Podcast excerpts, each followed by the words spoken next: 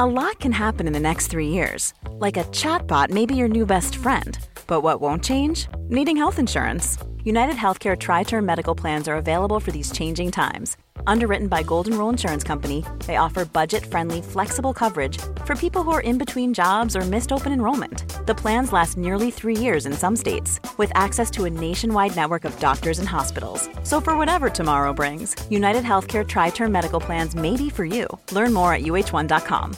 Quality sleep is essential. That's why the Sleep Number Smart Bed is designed for your ever evolving sleep needs. Need a bed that's firmer or softer on either side? Helps you sleep at a comfortable temperature? Sleep Number Smart Beds let you individualize your comfort so you sleep better together. JD Power ranks Sleep Number number 1 in customer satisfaction with mattresses purchased in-store. And now save 40% on the Sleep Number limited edition Smart Bed for a limited time. For JD Power 2023 award information, visit jdpower.com/awards. Only at Sleep Number stores or sleepnumber.com. Mom deserves the best, and there's no better place to shop for Mother's Day than Whole Foods Market. They're your destination for unbeatable savings, from premium gifts to show-stopping flowers and irresistible desserts. Start by saving 33% with Prime on all body care and candles. Then get a 15-stem bunch of tulips for just $9.99 each with Prime. Round out Mom's menu with festive rosé, irresistible berry chantilly cake, and more special treats. Come celebrate Mother's Day at Whole Foods Market.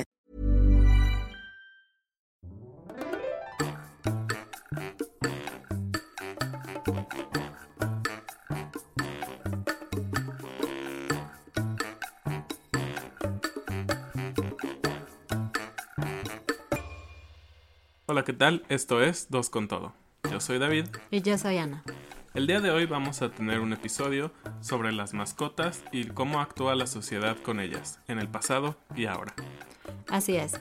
Ustedes sabían que en México, en 1853, un presidente llamado Antonio López de Santana, que fue conocido por vender gran parte del territorio mexicano a Estados Unidos, puso un impuesto a los animales y, bueno, entre otras cosas, a las ventanas y a las puertas.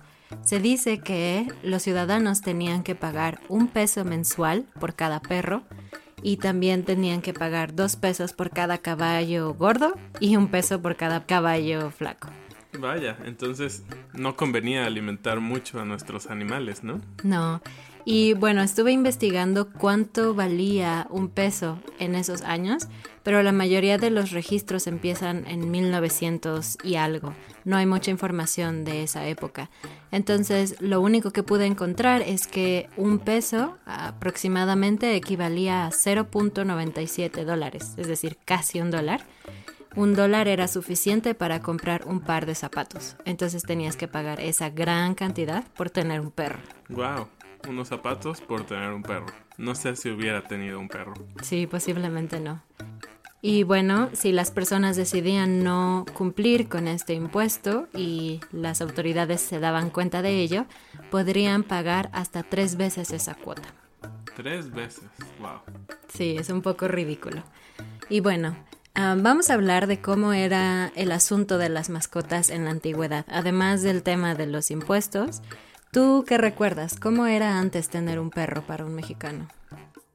Lo que yo recuerdo de cómo se trataban los animales antes es que los perros, por ejemplo, que eran los animales que más comúnmente tenía una familia mexicana, estaban a veces en la azotea o en los patios. Servían prácticamente para cuidar a la familia.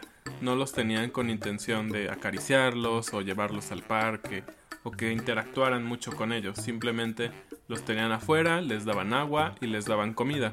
Que algo muy interesante con la comida es que no era comida procesada como ahora, croquetas como les llamamos, sino más bien eran los restos de la comida, ¿no? Entonces los animales comían tortillas, pollo, huesos de carne, muchas cosas, arroz. Entonces los animales antes comían una variedad más grande de alimentos. Y también a veces ocupaban a los perros, sobre todo si tenían una granja pequeña para cuidar a otros animales. Sí, yo recuerdo lo mismo. Y bueno, según un estudio realizado en 2016 llamado Pet Ownership Global GFK Survey, Ellos estuvieron haciendo preguntas para saber qué tipo de mascotas tenía la gente alrededor del mundo. No hay un estudio más reciente, el más reciente es el del 2016, y aprendimos algunos datos interesantes. Ah, los países que menos mascotas tienen son Corea del Sur, Hong Kong y Japón. Sí, los países asiáticos. Mm, me pregunto si es por el tema que en su cultura algunos países pueden comer mascotas. Tal vez o quizás la vida laboral, ¿no? Como en Japón es muy demandante y posiblemente no tienes ni el espacio ni el tiempo para cuidar de otro ser vivo que no seas tú. Exacto. Sí, y bueno, los perros son la mascota más popular generalmente en países latinos, como en Argentina, México y Brasil. Sí, es muy interesante. En México el 64% de las personas tienen perros. Y seguido de los gatos, La mayor parte de la gente que tiene gatos vive en Rusia, Francia y Estados Unidos. Muy interesante. Rusia un 57% contra 39% de Estados Unidos. Y siguen los peces, una mascota un poco aburrida en mi opinión, pero la mayoría de la gente tiene peces en China, 17%, Turquía, 16% y Bélgica, 15%. Sí, sin duda son de los animales más aburridos ya que no hacen nada más que estar en su pequeña pecera.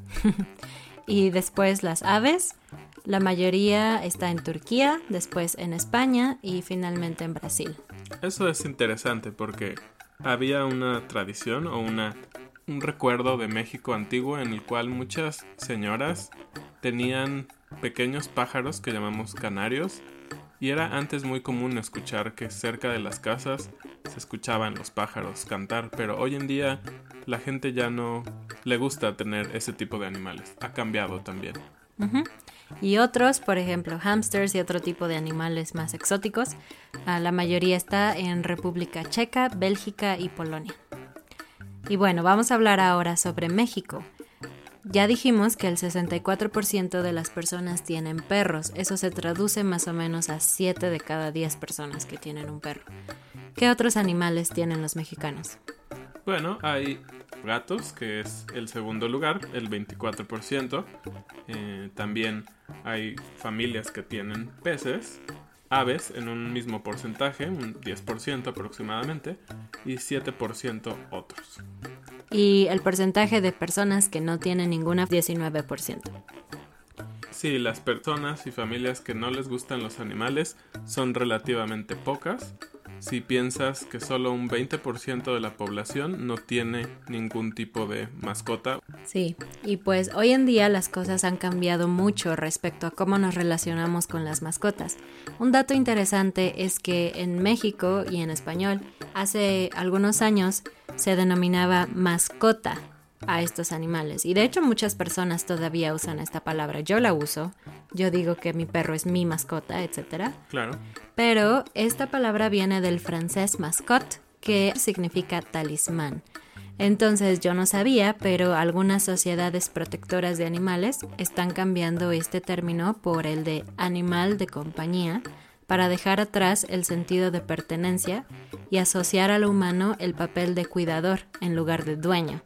Esto lo dijo, por ejemplo, la licenciada Josefina Martín, que es la directora de la Red de Apoyo al Mundo Mágico Animal. Suena un poco exótico y diría yo un poco eh, exagerado, pero bueno, lo importante creo que no es el nombre que le demos, la etiqueta que le demos una mascota o un animal de compañía, sino que si tenemos mascotas o animales de compañía, debemos ser responsables de ellos, debemos cuidarlos, debemos darles alimento, agua, un lugar donde refugiarse, sobre todo darles amor y cariño y no olvidarlos y no pensemos que solo son un accesorio en nuestro hogar, son parte de nuestra familia. Pues al final son un ser vivo, ¿no? Y creo que todos los seres vivos merecen respeto. Este tema de tratar a los perros o a mascotas en general como parte de tu familia es un tema un poco controversial, creo, para algunas personas, porque yo estoy de acuerdo en que tenemos que cuidar a nuestras mascotas y respetarlas como los seres vivos que son, pero no estoy tan segura de querer, no sé, pensar que son parte de mi familia, ¿no? O decirles que son mis hijos y cosas así, no lo sé. Claro, hay, hay un límite para todo, ¿no? Y a veces las personas que no tienen la oportunidad de formar una familia crean lazos más grandes con sus mascotas, ¿no? Pero claro, lo, lo importante es, como dices, tener una conciencia de las mascotas, de que for- son seres humanos y que tienen necesidades. Son seres vivos. Claro. un pequeño error. Bueno, y en México actual está este concepto de perrijos, que es la unión de dos palabras, perro e hijo. Y justamente es este grupo de personas que deciden tener, en vez de hijos, tener perros, o simplemente sí tienen hijos y lo que sea, pero deciden tener un perro y tratarlo como uno más de su familia, ¿no? Creo que es fácil imaginar que un perro podría ser tu hijo, Así es, el tema de los perrijos es un tema controversial, pero sobre todo es algo que ha crecido en, en la generación de los millennials. Inclusive hay cuentas de Instagram que solo son dedicadas a una mascota en específico. Pero es súper divertido, la verdad me gusta. Me gusta que ahora con la tecnología podemos grabar a nuestras mascotas haciendo cosas graciosas y compartirlas con el resto del mundo porque un perro ha sido un perro hoy y ayer, ¿no? Entonces seguramente en el pasado también las mascotas hacían cosas graciosas, pero quizás las personas no se daban tanta cuenta porque como dijimos, no convivían mucho con sus mascotas, las tenían como animales de protección y por otro lado pues no había manera de compartir, no ibas a gastar una foto o un video en un animal, ¿no? Y ahora en México y en todo el mundo, pero vamos a hablar específicamente de México, ha crecido mucho el área de servicios para las mascotas, ¿no? Sí, es impresionante todo lo que hoy en día puedes encontrar para mascotas. Sí, desde una estética, ¿no? Para bañarlo y cortarle el pelo, un hotel canino que se llama hotel, ni siquiera es un lugar donde los tienen en jaulas, ¿no? Ahora los tienen en habitaciones especiales, con oportunidad de estar al aire libre. También tienen spa, ¿no? Sí, Y guarderías para las personas que trabajan o que simplemente quieren que sus perros socialicen más con otros perros durante el día. Y también servicios de paseo. Gente que pasa a tu casa para recoger a tu perro y caminar con él y después lo regresa en caso de que tú no tengas esa oportunidad. claro. Al final si vemos todo este boom de los perrijos y, querer mucho a las mascotas ha abierto oportunidades también de mercado en las cuales pues la gente emprendedora ha fijado los ojos en que hay un gran mercado, hay muchos, mucho valor en millones de pesos y millones de dólares. Entonces hay ahora una cantidad de servicios y de alternativas para que dejes a tu mascota si tienes que salir de viaje o si lo van a pasear, como nos decías. Entonces creo que se volvió un negocio también bastante redituable. Sí, de hecho, según las estadísticas, en México el, la venta de productos para perros y gatos alcanza un valor de 1.900 millones de pesos en México. Y se estima que en el 2022 va a ser mucho mayor, 2.700 millones. Es decir, va a crecer un 37% en 5 años. Wow, es muchísimo. Y bueno, algo que yo no sabía que existía son los seguros para mascotas. Seguros. Sí, al parecer hay algunas compañías de seguros. En México son Mafre y GMX. Ellos están ofreciendo pólizas para tus mascotas. La verdad es que no sé exactamente en qué consiste este seguro. Supongo que cubre gastos veterinarios y quizás gastos funerarios si tu mascota muere o algo por el estilo. Eh, pero bueno, hay gente que, que decide comprar un, un seguro para su mascota. Sí, como lo decíamos, este tema de las mascotas está abarcando grandes partes del mercado y pues las oportunidades de negocio son tan grandes que los seguros que cada vez amplían más sus coberturas de salud, de tu auto, de tu casa, si hay fuego, si hay una tormenta, ahora están incluyendo a tus mascotas dentro de los seguros. Es algo ingenioso y seguramente será algo que dejará mucho dinero. Sí. Y en México los hogares mexicanos gastan alrededor de 3.500 pesos cada mes, ya pagando todos los servicios, ¿no? Ya sea estética, guardería, spa, entre otros. Wow, mucho dinero. ¿Y por qué no hablamos un poco sobre los derechos animales y este tema del abandono? Porque en México ha crecido mucho el tema de los derechos de los animales, incluso se están generando leyes nuevas que intentan que los animales sean respetados y tratados de forma más digna. Pero al mismo tiempo, irónicamente, en México cerca de 500.000 perros y gatos son abandonados cada año. Somos el segundo lugar a nivel mundial que tiene animales de compañía en la calle. Eso es muy cierto y es muy triste también. En las principales ciudades del país es muy común ver perros de todos los tamaños, mascotas pequeñas y grandes, que están en la calle y que eh, ahora hay muchos centros que se dedican a rescatarlos, cuidarlos, darles alimentos, bañarlos y tratar de ponerlos en adopción. Es muy común ahora eh, el concepto de adopta una mascota, no compres, porque hay tantos animales allá afuera que viven en la calle y que tienen que cubrir sus necesidades que es mejor adoptarlos. Sí.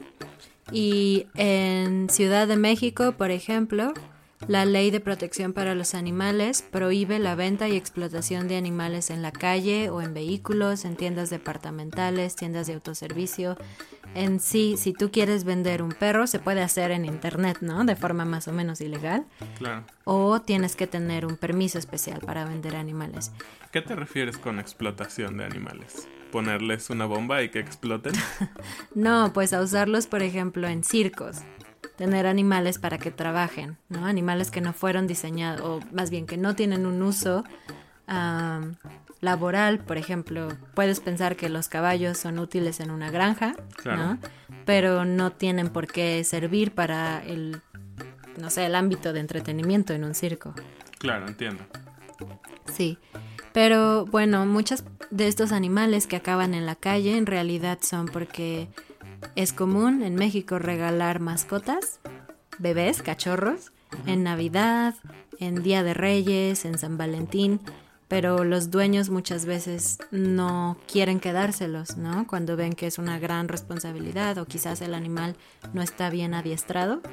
O es mucho dinero lo que hay que gastar. Sí, claro, y deciden abandonarlos, entonces es bastante triste y por eso los refugios ahora lo que están haciendo es cuando rescatan a un perro lo esterilizan o a un gato.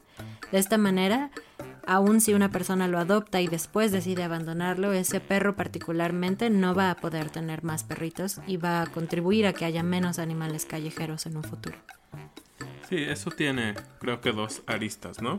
Porque por un lado, pues sí, no van a traer más animales al mundo, pero también cambia su, su estructura, ¿no? Y sus hormonas y todo esto. Entonces al final no van a ser los mismos perros que eran antes. Entonces solo es algo para considerar. Sí, y algo más para considerar es que existe una ley en la que se permite la eliminación de perros y gatos por medio del sacrificio sin crueldad en centros autorizados. Entonces, debes de pensar que si vas a abandonar a tu perro, muy posiblemente va a estar triste, va a sufrir, lo van a atropellar, depende, ¿no? De, lo que pueda pasar con el perro, pero incluso la ley permite que lo maten si es necesario. Wow, qué triste. Sí. Bien, pues esos son los datos que tenemos sobre la vida con mascotas en México y ahora queremos compartir con ustedes algunas de nuestras experiencias con las mascotas aquí. No sé si tú recuerdas cuando eras niño, creo que todavía puedes encontrarlo en los mercados o en los tianguis. Había pollitos bebés, pero de colores, no amarillos, rosas, verdes. Claro, sí. Era un poco extraño porque era un lugar pues ilegal, podríamos decirle, no establecido, no era un negocio formal, sino alguien que tenía varios pollitos de muchos colores y los vendían a un precio muy barato y pues era un poco cruel porque los pollitos estaban de un color distinto, estaban pintados con aerosol o algo así entonces, bueno, había muchos niños que les gustaban. A mí particularmente, nunca me dejaron tener uno y creo que estuvo bien porque tal vez no lo hubiera cuidado bien y hubiera muerto. Sí. Y además era cruel porque, como dices, seguramente la pintura que usaban en esos pollitos no era hipoalergénica ni nada y posiblemente afectaba la salud de Y los pollos. claro. Yo sí tuve como tres pollos en total en mi vida, no de colores, pollos normales, los compré en una granja. Y fue muy divertido, la verdad. Sí, uno se me murió, creo que se asfixió con algo. Y el otro creció tanto que tuve que regalarlo porque no tenía suficiente espacio para tenerlo. Lo llevé a una granja. Posiblemente se lo comieron, pero sí. Am, ¿Qué más? He tenido tortugas japonesas también. Ok. Con reptiles yo no tengo nada que ver y no quiero ver nada. Ay, son bien bonitos. Todo el mundo tiene tortugas japonesas en México cuando son niños. Mi hermana, de hecho, tiene una que creció bastante y ahora convive mucho con los humanos. Parece un perro. ah, es verdad, la conozco y tú sales o caminas por el pasillo y la tortuga va atrás de ti. Es un poco raro y Sí. escalofriante a veces. No, es genial. De hecho, esa tortuga se llama Pascal y cuando tú le llamas, Pascal reconoce su nombre y sale a verte. Entonces, nunca pensé que una tortuga pudiera ah, convivir tanto con los humanos. Lo que comentábamos, mayormente en México pues tenemos perros y no ha sido nuestra excepción. Hemos tenido un par de mascotas. El primero fue Nio, un perro rescatado, Labrador, más o menos. sí, estilo labrador, pero él tenía un problema, tenía un problema en el sistema nervioso y no nos reconocía, nos quería morder a veces y se portaba bastante mal. Sí, fue muy triste porque yo lo sacaba a pasear varias veces al día y no era suficiente para él. Tenía demasiada energía o ansiedad o no sé, era imposible vivir con él porque vivíamos en un departamento, pero por supuesto no lo abandonamos, sino que buscamos a alguien que pudiera adoptarlo, que tuviera un jardín grande y esa persona se quedó con Nio. Claro, así es. Y ahora tenemos a Lola, una perrita rescatada, muy pequeña, Criolla. criolla de muchas razas. Sí, exacto. Criolla o criollo significa que es un perro que no tiene una raza específica, sino que está mezclada. No sabemos de qué raza es. Así es. Y bueno, Lola es un perro blanco, muy, muy amoroso, le gusta lamernos, le gusta estar con nosotros todo el tiempo, es muy agradecida. En fin, creo que es la mascota ideal para nosotros porque trabajamos en casa y porque ella disfruta de estar con nosotros. Tal vez para otras personas sería un poco triste porque ella estaría sola todo el día y le gusta tener atención. Sí, y bueno, Lola tiene una condición que se llama heterocromia y es que tiene tres colores en, en sus ojos. Es azul, claro, mm, verde más o menos y como negro. Entonces sus ojos son interesantes. Muy interesante. Y para finalizar, ¿tienes alguna cosa divertida que nos quieras contar sobre Lola?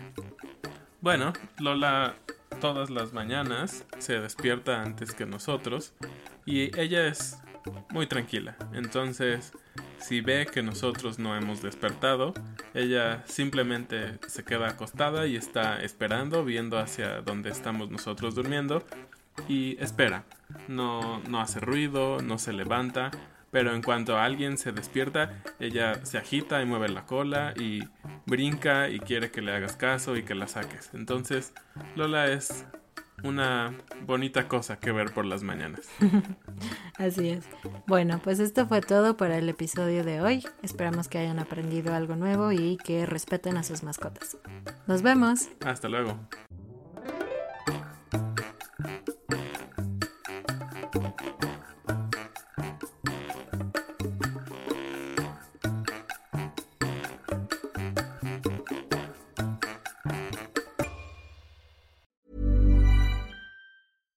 Want flexibility? Take yoga. Want flexibility with your health insurance? Check out United Healthcare Insurance Plans. Underwritten by Golden Rule Insurance Company, they offer flexible, budget friendly medical, dental, and vision coverage that may be right for you. More at uh1.com. Mom deserves the best, and there's no better place to shop for Mother's Day than Whole Foods Market. They're your destination for unbeatable savings, from premium gifts to show-stopping flowers and irresistible desserts. Start by saving 33% with Prime on all body care and candles. Then get a 15-stem bunch of tulips for just $9.99 each with Prime. Round out Mom's menu with festive rosé, irresistible berry chantilly cake, and more special treats. Come celebrate Mother's Day at Whole Foods Market.